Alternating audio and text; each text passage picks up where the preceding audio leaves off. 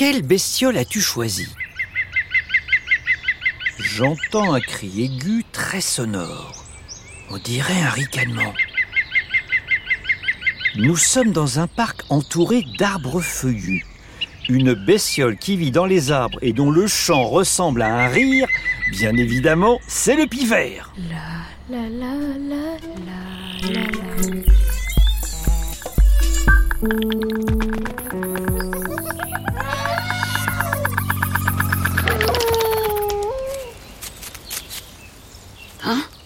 Peut-être par ici euh, Non euh, Par là Attends. Hein ah, là Oh Il est là, sur la pelouse, à une dizaine de mètres devant moi. Il sautille le long d'une haie de laurier.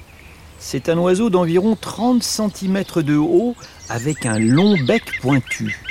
Le plumage qui recouvre son corps est vert et jaune, sauf le haut de sa tête qui est rouge vif.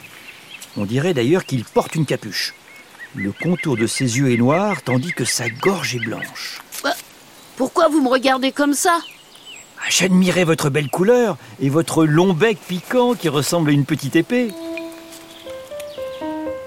C'est d'ailleurs à cette couleur verte et à ce bec piquant que le pivert doit son nom. C'est un oiseau vert avec un pic en guise de bec qui vit essentiellement en Europe, en Russie et au Moyen-Orient. Le nom allemand du pivert, Grünspecht, est aussi formé par ces deux mots, Grün pour vert et Specht pour pic. Ah, Peut-être par là ah, euh, Non, par là, là. Le pivert cherche quelque chose. Il se déplace en sautillant sur ses deux pattes comme un jouet mécanique. Il explore le sol, la tête un peu tournée de côté un œil qui surveille les alentours. Le pivert est toujours très prudent quand il est au sol. Il se méfie des prédateurs comme les chats ou les renards. Au pied de l'érable. Oh, il y en a forcément dans le coin. Oh, je vais bien finir par tomber dessus. Tiens, il s'arrête. À coups de bec, il écarte la mousse qui a poussé au pied des arbres et les feuilles mortes qui couvrent le sol. Ça y est, je l'ai trouvé. Le pivert pioche dans la terre toujours à l'aide de son bec. Il creuse à toute vitesse. Son bec plonge et replonge et tombe enfin sur ce qu'il cherchait, une fourmilière. Comme tous les prédateurs, le pivert chasse pour se nourrir. Les fourmis représentent 90% de sa nourriture. Pour les trouver, il peut creuser des trous en forme d'entonnoir pouvant aller jusqu'à 12 cm de profondeur mais il apprécie aussi les escargots, les vers, les larves d'insectes, les baies et les graines. Allez, cette fois, c'est la bonne. Le pivert replonge la tête la première dans la terre et creuse de plus en plus profond. Il cherche à atteindre les fourmis qui se trouvent dans les galeries souterraines. Sa tête a maintenant complètement disparu. On ne voit plus que son corps. Bon, j'ai creusé assez profondément. Je vais pouvoir utiliser mon arme fatale et me régaler. L'arme fatale du pivert se cache dans sa tête au fond de son bec. Il s'agit de sa langue. Elle mesure 10 cm.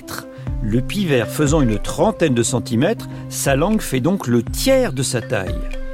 Pour contenir une langue aussi longue, le pivert l'arrange dans un fourreau cylindrique appelé fourreau tubulaire qui permet d'enrouler sa langue autour de son cerveau.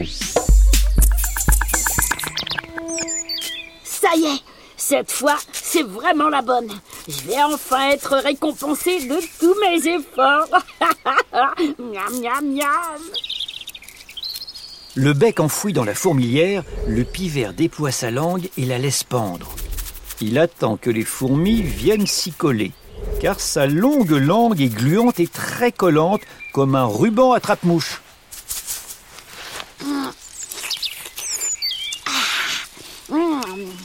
délicieux ces fourmis. Un vrai régal.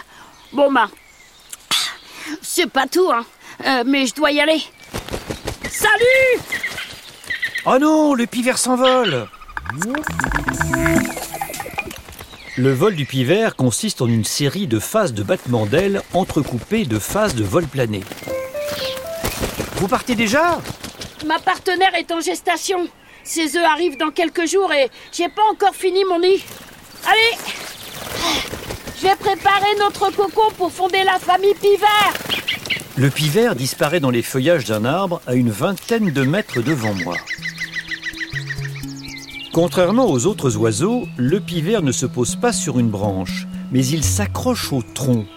C'est sa spécialité, s'agripper à la paroi verticale des troncs d'arbres en s'appuyant sur sa queue. C'est parti Ah, ça va envoyer du bois Le pivert se met à tambouriner sur le tronc de son bec puissant. Oh oh Un étourneau sansonnait est dans les parages. Il aimerait bien prendre ma place, mais pas question. Il va m'entendre. Ah Ah Le pivert se remet à tambouriner pour prévenir l'étourneau de sa présence. C'est ainsi qu'il marque son territoire. Il produit un son mat qui sert de mode de communication avec les autres oiseaux. Oh non C'est pas vrai L'étourneau est encore là Ah, Mais j'ai la tête dure et je suis pas prêt à lui céder mon nid.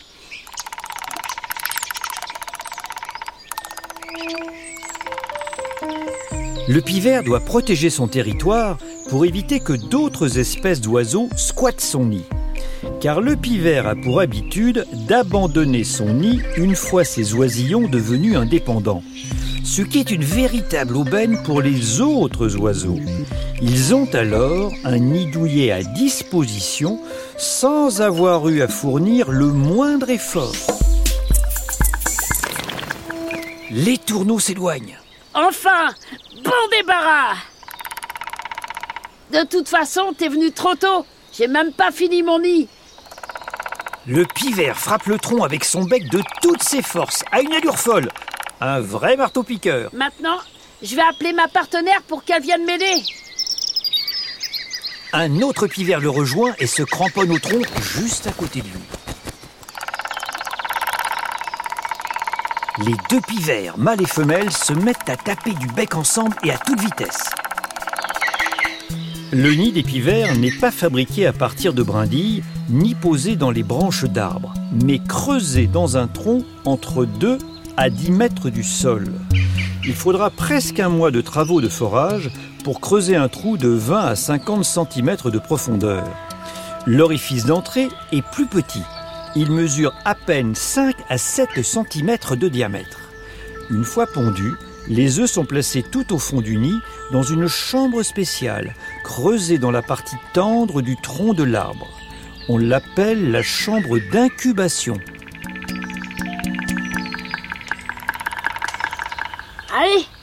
C'est presque terminé.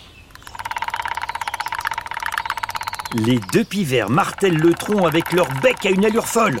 Leur vitesse de frappe est de 7 mètres secondes, soit environ 25 km heure. Les têtes des deux pivers tambourinent si fort qu'ils font vibrer l'écorce. Comment font-ils pour ne pas avoir le cerveau embouilli Hé pivert, vous n'avez pas mal à la tête? Ah, Zut, il n'entend rien. Vous n'avez pas mal à la tête Bien sûr que non J'ai l'habitude. Je donne 12 000 coups de tête par jour dans du bois. La tête du pivert est aussi solide qu'un casque intégral. Elle est protégée des chocs provoqués par ses coups de bec grâce à de l'os spongieux situé à l'avant et à l'arrière de son crâne. Mais ce sont surtout de longs cartilages qui partent de sa mandibule pour encercler son crâne qui absorbe une bonne partie de l'onde de choc. Un véritable amortisseur naturel.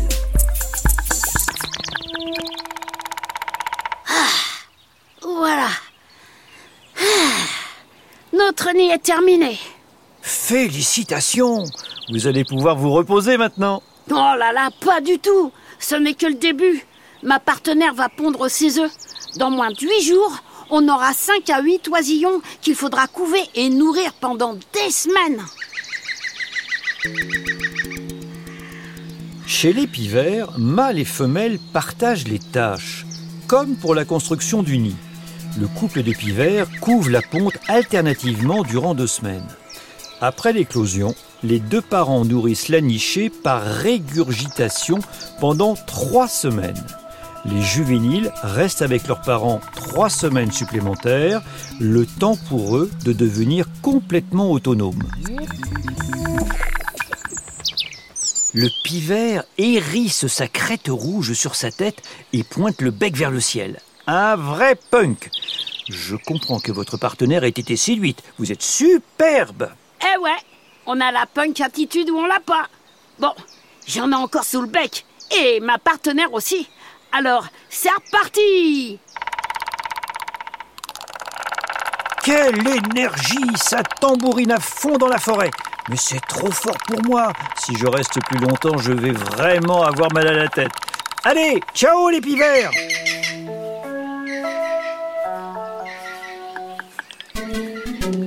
Au cours de cette aventure, nous avons entendu le mot allemand Grünspecht. Que signifie-t-il? Une boisson Un pic vert Une espèce de fourmi Bravo Grünspecht est bien le mot allemand qui désigne le pivert. Grün pour vert et Specht pour pic, pivert. Cette aventure était carrément punk, mais c'était bestiolement génial. La la la la la la. Bestiole est un podcast original de France Inter en partenariat avec le Muséum national d'histoire naturelle. Yeah